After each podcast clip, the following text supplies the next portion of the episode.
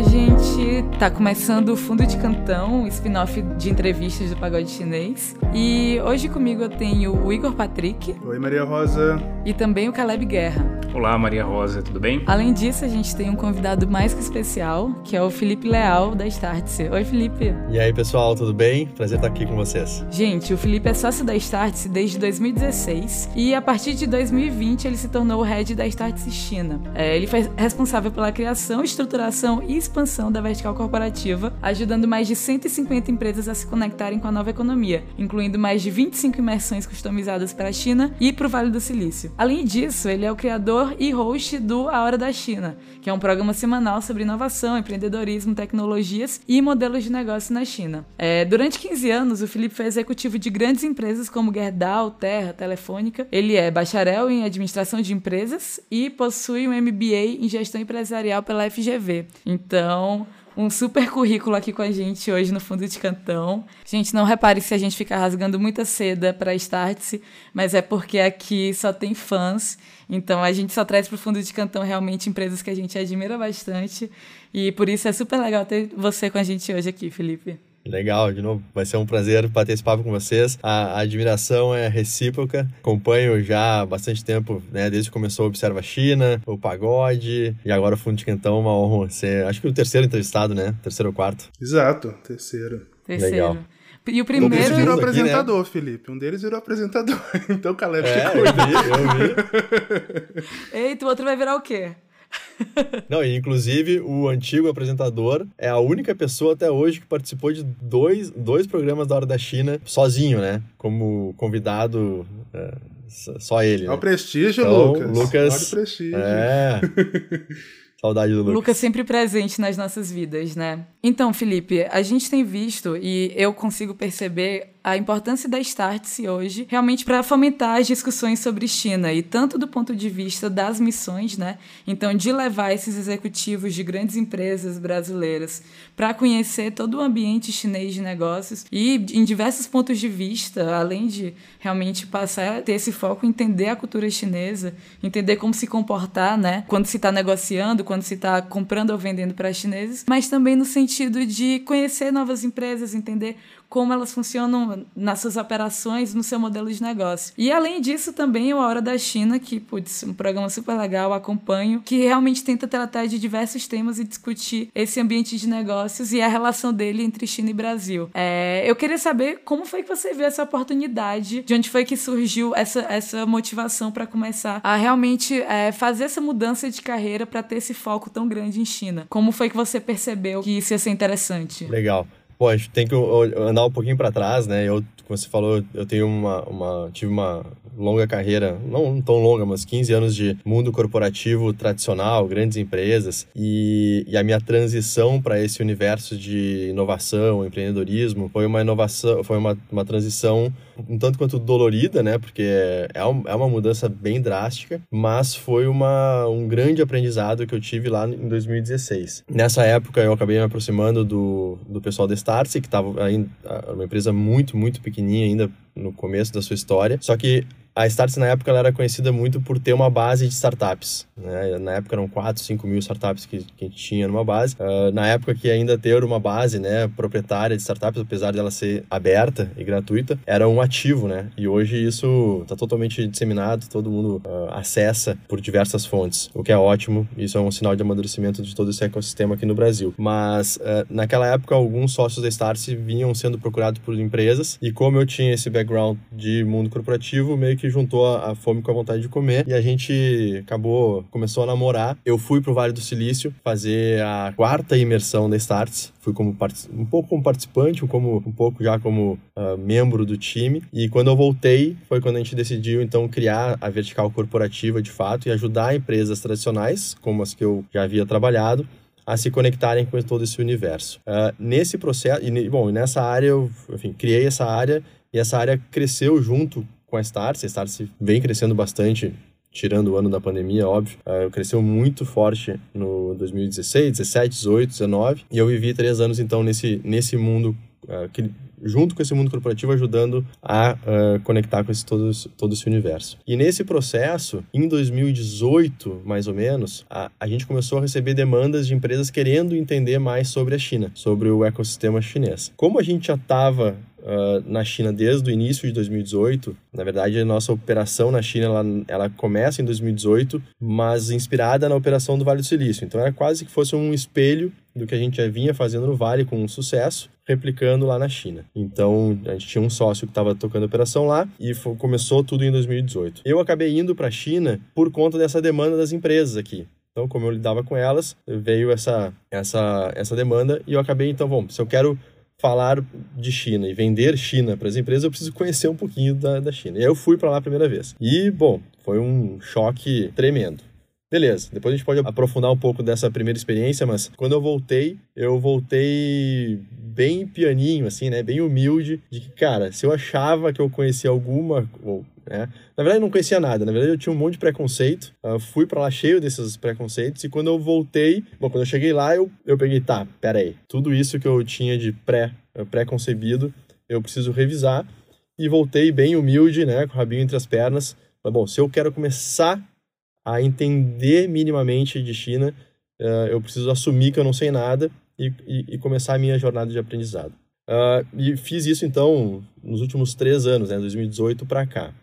Só que um ano e meio depois dessa minha primeira ida para a China, o, o, nosso sócio que tocava a operação lá decidiu voltar para o Brasil. Ele acabou saindo da empresa e eu então me candidatei, né, me, me ofereci uh, a ir para a China para tocar a operação lá.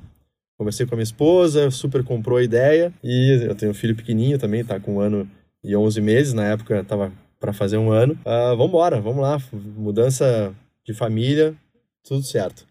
Eu fui para lá de novo, então no final de 2019, para né, conhecer o time e, e, buscar apartamento, enfim, começar a pensar na mudança. Felipe, são quantas pessoas na Starts lá na China? Uh, vamos por partes. O nosso time lá, ele tinha. É, porque tudo mudou com a pandemia, mas. Não, é pré. PC, pré-Covid. Pré a gente Não, tinha cinco pessoas na China. Quatro, cinco pessoas Uau. na China. Entre Xangai e Pequim. Então, e claro que a gente sempre tinha gente indo do Brasil, dependendo muito da demanda, uh, que ajudava na entrega da, dessas missões, né? Pra vocês terem uma ideia, em 2018, que foi o uhum. primeiro ano nosso lá, a gente levou cinco grupos para a China. Cinco. Então, assim, a gente começou em maio, foi a primeira. Então, bota aí um grupo a cada dois meses, mais ou menos, tá? Em 2019, esse número saltou para 22. 22 uhum. grupos. Então, foi um super crescimento. E média de quantas pessoas por grupo? Ah, 20, 25. A gente já fez grupo com 30. Mas o ideal são grupos aí de 20 e 25. Pô, os números ajudam a explicar por que, que você foi para lá, né? Agora eu tô é... curioso porque você falou final de 2019 eu imagino que assim como deu errado para mim e pro Caleb, deve ter dado errado para você também. Né? Exatamente. Não, e o pior... O Igor adora história de desgraça. Eu não deu errado, deu, deu, muito errado, Igor. deu muito errado. Mas é isso, a gente tava com um cenário assim para 2020 de ter pelo menos aí 30 grupos. Uh, já o primeiro semestre super uh, demandado. E, e, é isso, eu ia em fevereiro, eu ia no dia 7 de fevereiro, ia ficar um mês lá, porque a gente tinha uma primeira missão bem no carnaval aqui do Brasil. Uh, voltaria, pegaria a família, vamos todos. Olha que coincidência, né? A data que eles iriam, a gente não iria exatamente juntos, eles iam dia 28 de março, que é exatamente o dia que fechou a fronteira.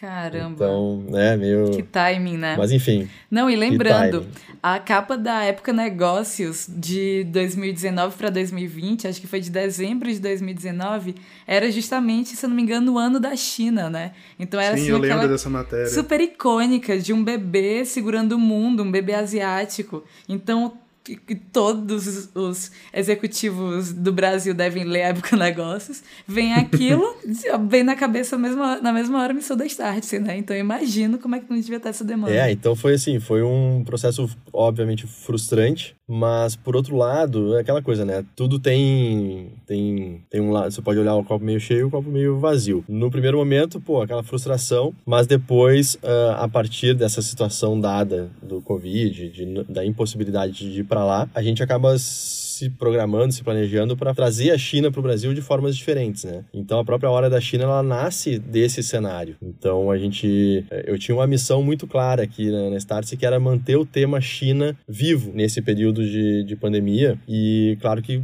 isso tudo num cenário, né, com restrição para a China, muita gente com uma visão ruim da China e eu falava, olha pessoal, eu acho que a minha convicção é de que as pessoas que estão falando mal de China, e eu era muito impactado por isso, é, eu acredito que são uma bolha. São um grupo que a gente é muito impactado, mas é um grupo relativamente pequeno. Eu acho que as pessoas ainda têm muito interesse em China. Então a gente precisa manter a China ativa. E a Hora da China nasceu justamente como uma das primeiras iniciativas de fazer isso uh, nesse período. Conforme o, os meses foram passando, o tema China voltou a ficar um pouco mais leve, vamos dizer assim. A Hora da China ajudou muito nesse processo. E para vocês terem uma ideia, no segundo semestre, a gente vendeu mais de 50 vagas de missão para 2021. Ou seja, tudo fechado, não pode ir para a China, mas as pessoas compraram missão projetando o, esse ano, né, que a gente ainda está esperando para abrir. Mas claro que a gente flexibilizou muita coisa e tal, mas assim, o interesse na China ele continuou muito forte, apesar né, de todo o contexto. Eu achei interessante você mencionar, né? Ah, cheguei lá sem saber nada. A Keila Cândido, que é uma jornalista que trabalha também com essa questão de cultura chinesa, negócios, etc., ela tem uma frase que eu acho fantástica, né? Que ela che... quando ela chegou na China, em uma semana ela fala, ah, posso escrever um livro. Depois passou um mês, ela falou assim, ah, eu acho que posso escrever um artigo. Um semestre, falou assim, gente, não dá para escrever nem um parágrafo. Mas então, você estava falando isso sobre esses grupos. Eu, particularmente, já tem um tempo assim que eu observo estar tá trabalhando em algo parecido, não para executivos, mas para jornalistas. E eu sei da burocracia enorme que é levar essa galera para a China, né? Carta convite e tudo mais.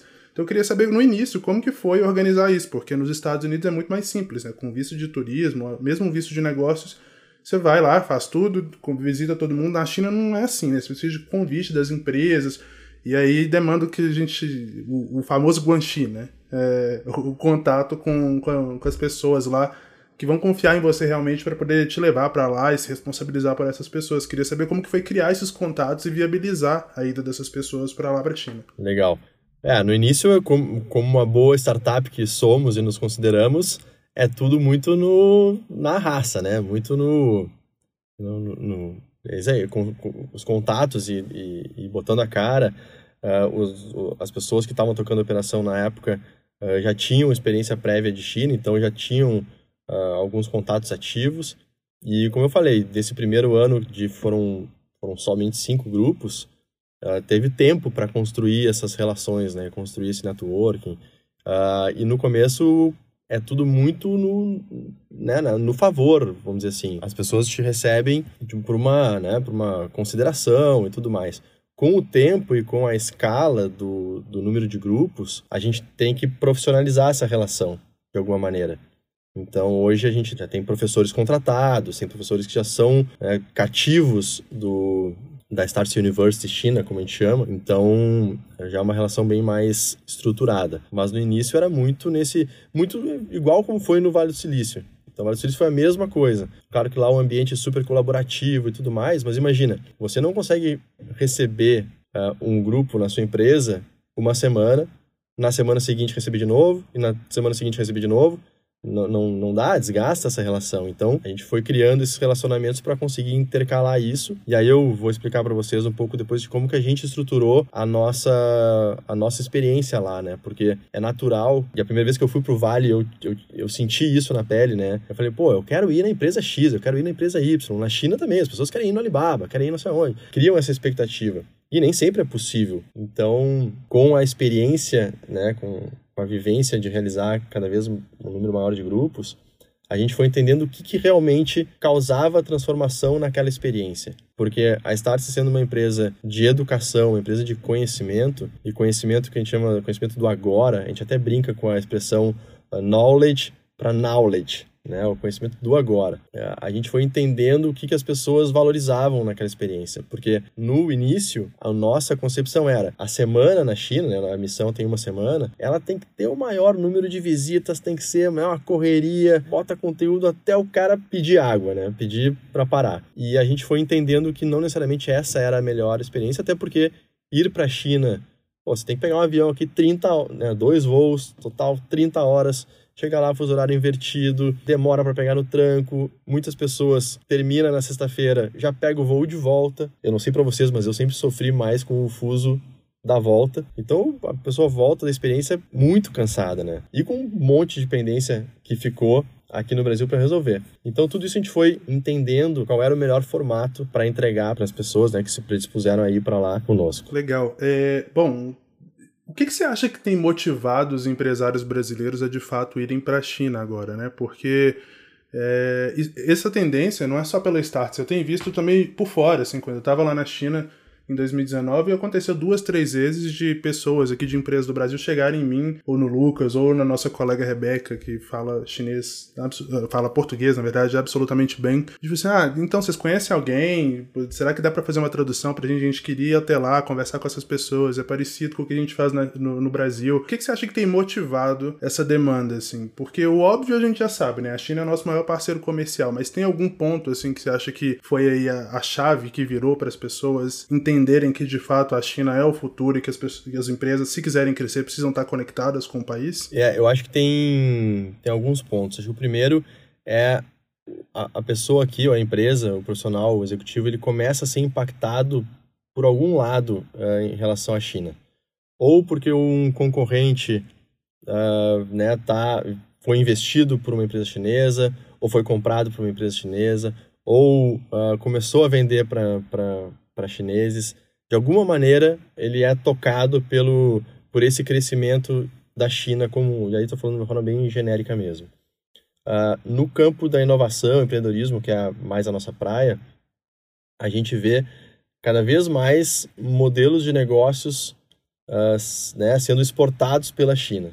Então, todo aquele, aquele olhar né, da China copiadora do mundo, etc., enfim, que ficou muito, e é muito evidente para as pessoas ainda, uh, nesse campo de inovação começaram a surgir alguns modelos que começaram a fazer o caminho inverso. Então as pessoas começam a ser de alguma maneira impactadas. E aí, uma vez impactado, você não pode mais negar aquela realidade. Então as pessoas fi ficam, bom, eu preciso ir para lá para ver o que está acontecendo com os meus próprios olhos. Porque, primeiro, as informações que chegam para cá chegam com muito viés, chegam com muito filtro. Então, ir, né, beber na fonte. É por isso que a gente tem operação lá, assim como a gente tem operação no Vale, é porque a gente quer beber da fonte direto e traduzir isso para a realidade do, do Brasil.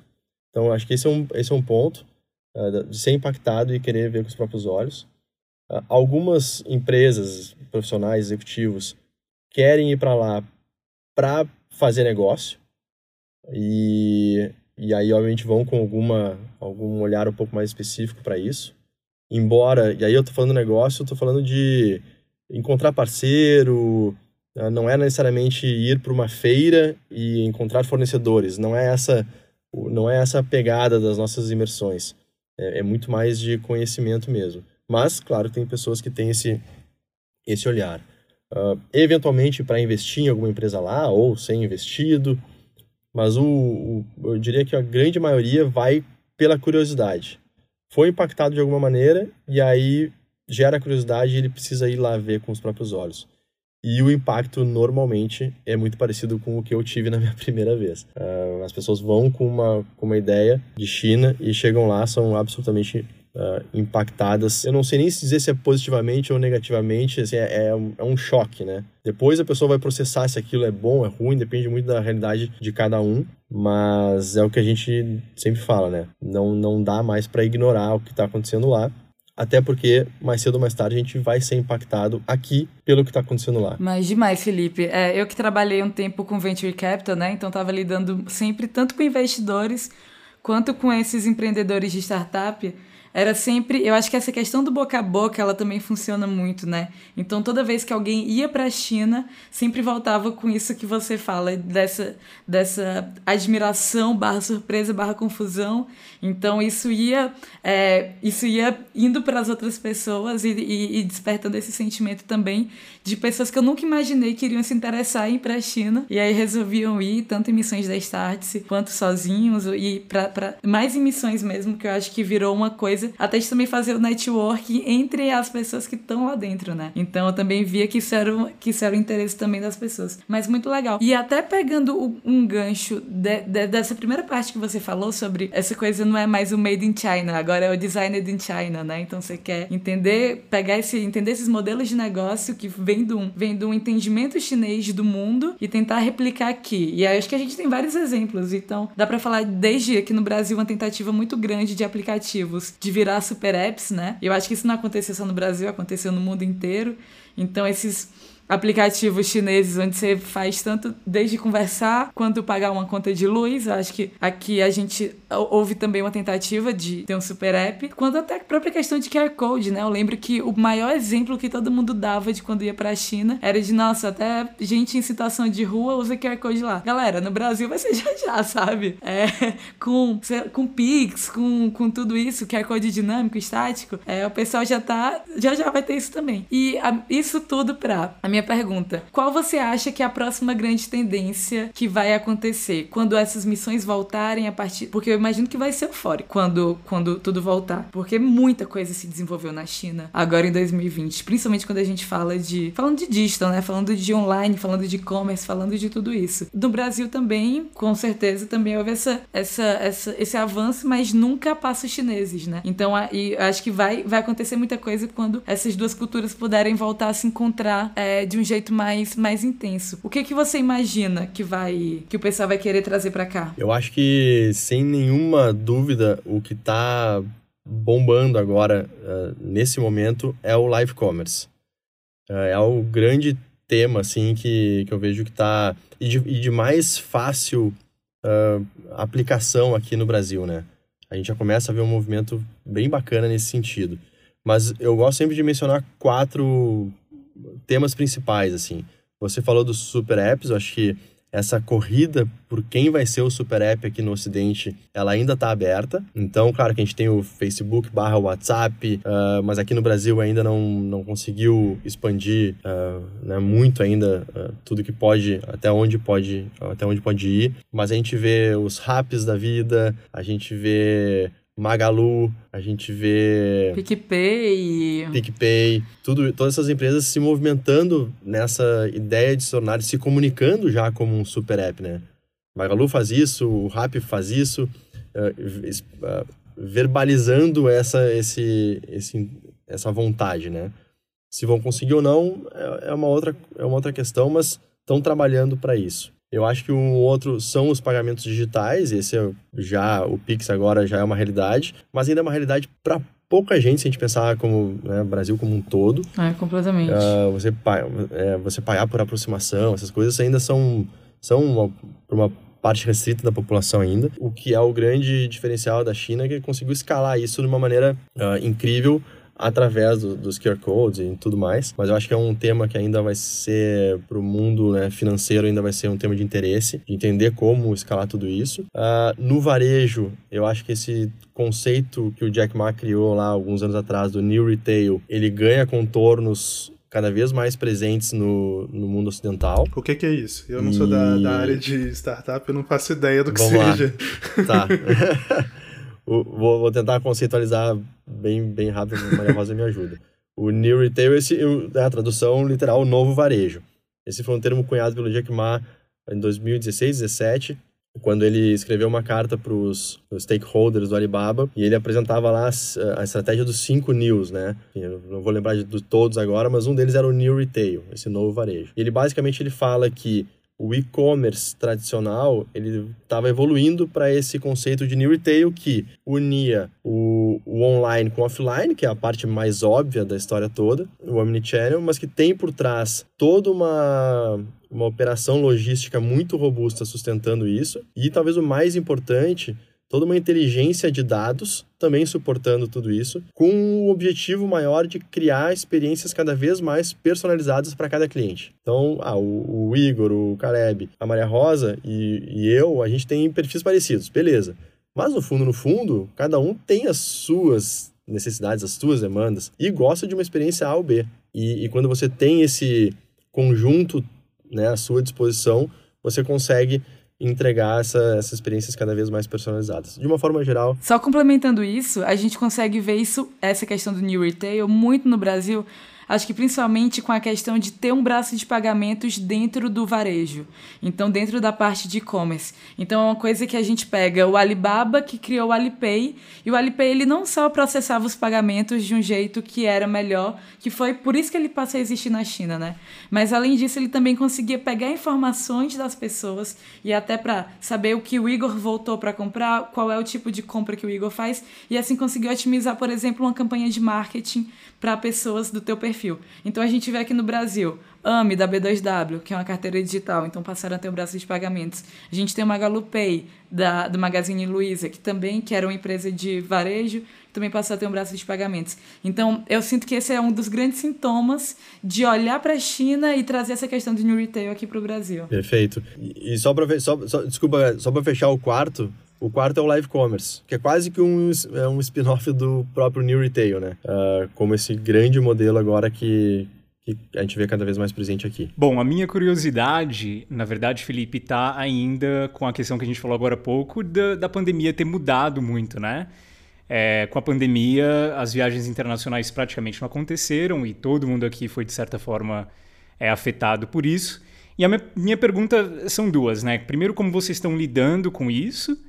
E se vocês já estão pensando no modelo novo de missões pós-pandemia, quando as fronteiras reabrirem, enfim, como que está é, vocês nessa, nessa questão? Boa pergunta. A, a Starce ela foi muito impactada no começo da pandemia. Para vocês terem uma ideia, a gente vinha janeiro com mês recorde, eh, fevereiro mês recorde, março até o dia 15 no ritmo de recorde, e a gente foi a zero, praticamente. Zero. Durante umas três semanas foi esse o cenário, porque a gente é uma empresa que sempre vendeu muito pelos canais digitais, mas as nossas entregas sempre foram muito presenciais. Não só das imersões, mas de, de cursos e eventos que a gente fazia aqui no Brasil. A gente foi muito impactado. Uh, beleza, esse era o cenário. A gente se juntou aqui e começou a ver de que forma a gente pode uh, reagir a tudo isso, né? A gente pode ficar aqui chorando e esperneando ou a gente se organiza para retomar. E a gente tomou algumas providências, iniciativas muito rapidamente. A primeira delas foi criar um, um, programa totalmente online, gratuito, bem ali no comecinho da quarentena aqui no Brasil, que foi um programa chamado Restart-se. Esse foi um programa que, de 300 horas de conteúdo gratuito, trazendo... Todo mundo de calça colorida. É. Então, assim, tem... Não, pra quem não entendeu, né, a brincadeira com... com aquele trocadilho com aquele, bom. Vai, que, vai que alguém não entendeu lá do... do... Mas era o Restart, né? Que era, pô, o, o próprio nome Starts. que é... péssimo, Foi bom, foi bom. Se quiserem cortar, podem cortar. Obrigado, Maria Rosa. Maria Rosa é desse jeito tá. mesmo. E aí, é, então, assim, o próprio nome Starts, ele leva, né, isso para a pessoa se startar, se colocar em movimento. E o restart foi isso, né? A gente recomeçar uh, naquele cenário, todo mundo em casa, etc. Então foram mais de 300 horas de conteúdo, uh, divididos por temáticas, enfim, a gente trouxe professores da China, do, do Vale, foi, foi muito legal. Uh, e foi um primeiro movimento para recuperar e se posicionar também no digital, né? nesse mundo online que, obviamente, estava todo mundo indo para esse caminho. O Restart ele deu tão certo nessa primeira temporada que ele virou a segunda temporada, a terceira, a quarta, e, e foi até quase que ao longo de todo o ano. Uma outra coisa que a gente, entre aspas, aproveitou o pagode, Mia, a gente criou uma plataforma chamada Start Prime, que foi o nosso serviço de assinatura, vamos dizer assim, que era um desejo antigo nosso, mas como a empresa vinha bem, vinha crescendo num ritmo acelerado, com um time super enxuto, a gente Uh, sempre deixava de lado, né? E, e, esse cenário acabou nos levando a colocar isso de pé, uh, foi super bacana. E, e, com o tempo, todos os cursos que a gente fazia presencialmente, a gente começou a fazer eles uh, totalmente online. No começo, muito para pessoas físicas, e com o tempo, as próprias empresas também começando a, a comprar esse tipo de conteúdo e de formato também para ser realizado dentro das empresas. E, obviamente, todo mundo foi quebrando uma série de, né, de tabus e, e, preconceitos com os formatos online que existiam. Enfim, todo mundo foi meio forçado a fazer isso. E com relação às missões, não foi diferente, porque você bem colocou, é impossível ir para lá. Como que a gente traduz a experiência de estar na China pelo, pelo online. E aí nós criamos o, o, formato missão online. E ele, de novo, como boa startup, ele nasceu a partir da demanda de um cliente. Então, um cliente corporativo nos, nos uh, desafiou, né? Ah, quero fazer, quero que as pessoas entendam o que está acontecendo lá, não tem como ir agora, como é que a gente traduz essa, essa experiência? Uh, e aí foram duas coisas. Um, pegar aquela experiência que eu, eu acabei nem comentando, eu comento na sequência com vocês, que a gente tinha estruturado para entrega presencial, replicar ela para o online. Então, basicamente, só para vocês entenderem, a gente criou usando o acrônimo da palavra China, né, com, as palavras, com as letras, o que, que traduz essa experiência. Então, o C é o que a gente fala que é o C do contexto. Você não tem como querer entender a China de hoje e do futuro, de amanhã, sem entender a China do passado. Mas a gente não precisa ir muito para trás, né? Mas entender um pouco de contexto histórico, social, cultural, político, econômico, tudo isso se manifesta uh, de alguma maneira na forma como as coisas acontecem hoje. Então entender isso e essas perguntas elas inevitavelmente surgem ao longo das imersões presenciais. Então, não, esse é um tema que a gente tem que abordar aqui com, um foco específico. Beleza. E é isso, não é que as pessoas precisam aprender a falar chinês não. ou qualquer coisa, mas é é uma outra visão de mundo, né? Então, entender minimamente de onde é que você não olhar com olhares ocidentais para a China realmente faz toda a diferença e é algo que eu sentia muita falta também.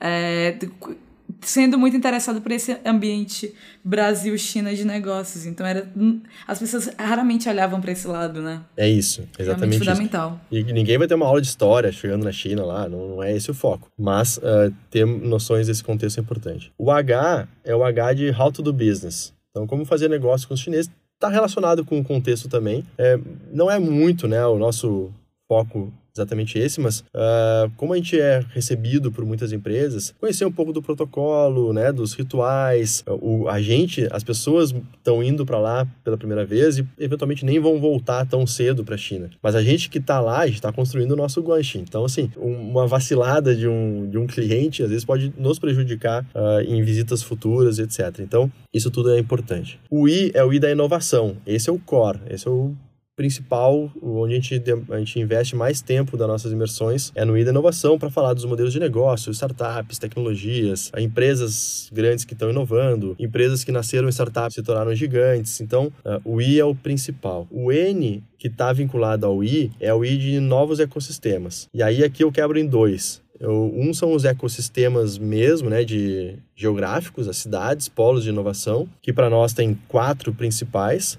que é Pequim, uh, Xangai, Hangzhou e Shenzhen. Então, são os quatro principais desses temas. E o outro viés do novo, dos, dos, novos ecossistemas são as empresas de tecnologia, essas big techs, né? Então, entender uh, Alibaba, entender Tencent, entender Didi e outras é fundamental para conhecer a China digital. E essas empresas se tornaram ecossistemas em si. E o A, para fechar o China, o A é o A da ação, que, tá, que tem a ver com essa essa experiência que a gente foi acumulando com o tempo, de entender que a gente precisava criar momentos lá para as pessoas começarem a traduzir tudo aquilo que estavam vivendo para a sua realidade no retorno no Brasil. Né? Porque senão o cara chega, que a gente falou, chega cansado tudo mais, e acaba demorando para processar aquilo. Então, uma vez lá com, né, com, com os conteúdos todos né, frescos na cabeça, a gente consegue traduzir isso. Então, isso é a experiência que a gente criou para entregar nas missões presenciais e que a gente traduziu para as missões online.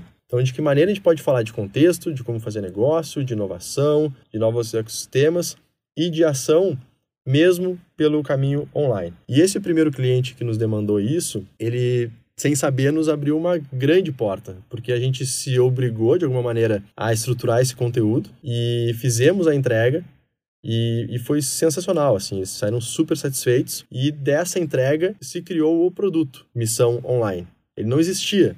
A partir dessa demanda, nós entregamos, criamos o produto e hoje ele está sendo comercializado. Você sabe que eu sou o cara do tentar entender a China do, pelo passado para saber o que eles querem agora nesse século, né? Tá querendo ser contratado, cara.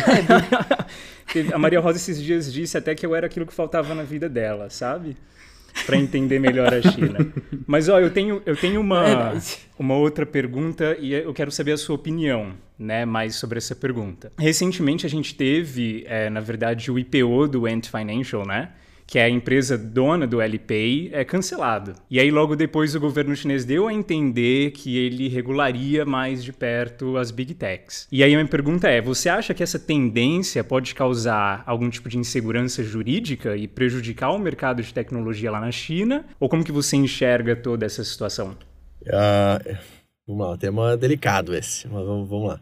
Eu acho que o, a questão da interferência do, do governo no IPO da Ant, ela se dá por, por enfim, fatores que são uh, transcendem um pouco o nosso entendimento da nossa realidade aqui ocidental. A China tem uma realidade diferente da nossa.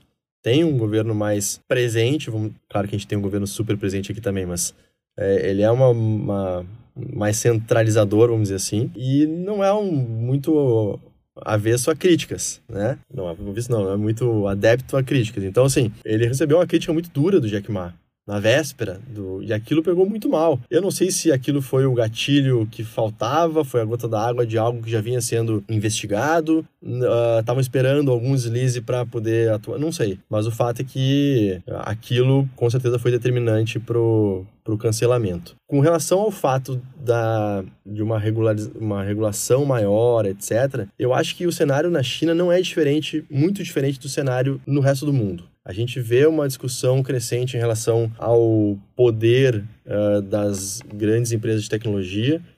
Uh, se será que ficaram grandes demais? Será que tem acesso a informações demais? Uh, e isso acontece com todas daqui, né? Do, do mundo ocidental. E mais cedo ou mais tarde, já que é para dar opinião, eu acredito que elas vão acabar, de alguma maneira, tendo algum tipo de interferência ou regulação em cima das suas atuações. Como que isso vai se dar, eu não sei, mas eu acho que se caminha para esse sentido. Então, eu não vejo tanta diferença entre Uh, entre a realidade chinesa e a realidade daqui. Muito se fala, né? Até o próprio Vale do Silício também, né? Então tudo que tem acontecido com o Google, Facebook. Isso, é.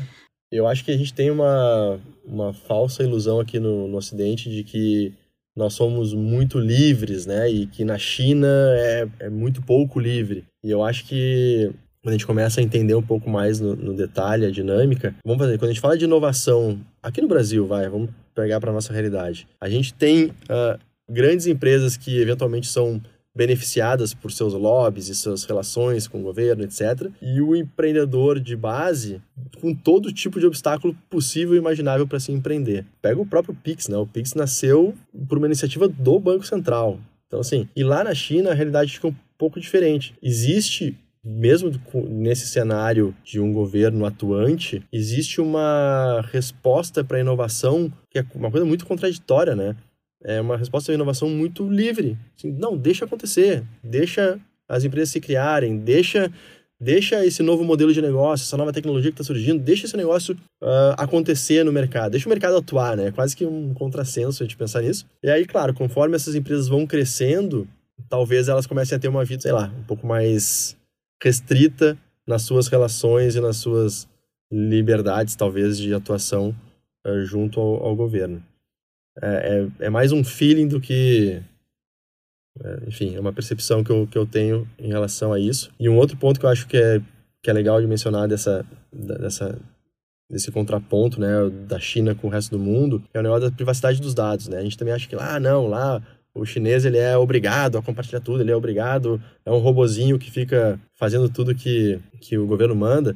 E aqui, por outro lado, a gente é né, super, uh, super, enfim, tem todos os cuidados possíveis e imagináveis com relação à nossa privacidade. E, e na prática, eu sempre gosto de fazer uma analogia com pagar imposto. Se você.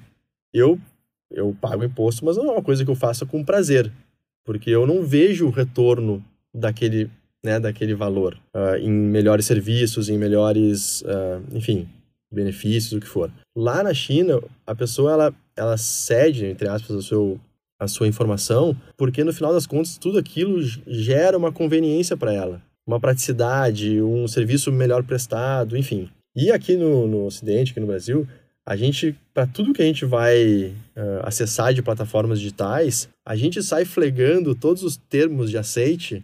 Eu duvido que alguém aqui leia tudo aquilo. A gente não sabe o que tem lá. A gente acha que a a gente está super, né, protegido, etc. Não, há pouquíssimos anos atrás, o caso Edward Snowden. Parece que todo mundo também esqueceu que tudo isso aconteceu, né? Então, é. concordo muito com você. Então, acho que tem essa, enfim, esse cenário aqui que se eu respondi a tua pergunta, mas. Respondeu. Um pouco a, gente, a gente gosta de terminar o, o fundo de cantão com uma polêmicazinha para deixar o convidado sempre ali, deixar sempre aquela vontade de voltar e de falar é. mais, entendeu? É, foi, foi por isso. Bora. Mas, Felipe, primeiro, muitíssimo obrigada por por conversar com a gente hoje. Realmente foi aí uma aula sobre o que é inovação, o que é o que é pensar em fazer negócios e entender como são os negócios na China. Eu acho que todo mundo que for ouvir esse fundo de cantão vai ficar com essa pulga atrás na orelha, com essa vontade também de entender como é que você pode melhorar a sua vida, como é que você pode mudar o seu pensamento profissional, né? Então acho que foi bem isso que a gente quis fazer e você executou com maestria. Então muito obrigada. Eu que agradeço e eu sempre gosto de dizer que a China ela é. Conforme a gente faz. É, primeiro, ela, ela, impacta a gente de uma forma muito forte. E para quem se aprofunda um pouco, tem interesse, é, acaba descobrindo é, um universo e se apaixonando por esse universo.